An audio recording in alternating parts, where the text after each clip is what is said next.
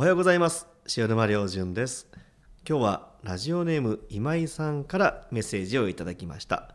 えー暖かくなってきたのでサイクリングに行こうと思います、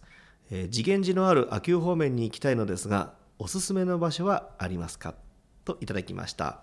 たくさんありますよ。まず秋保ビレッジさんですね。ここによって、まあ、いろんな野菜とか地域の特産品がたくさんあります。また千日餅の限定品もあるので、えーそちらを食べていただいてあとは温泉街にはたくさん美味しいお店が出てきましたよね、まあ、おはぎもそうラーメンもそう、まあ、楽しむところがたくさんあります、えーそこから自転車で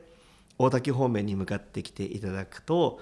うんアイスクリーム屋さんとかあとは田んぼの真ん中にこうあるおしゃれなカフェとかありますね、えーそして次元寺を通り越すと大滝、えーそこから私がね好きなのがね、えー野尻地区といって山に囲まれて田んぼがあってこうのどかな田園風景。でそこを過ぎてまた、え自転車で、山の方に向かってバンジー岩の方に向かっていくとですね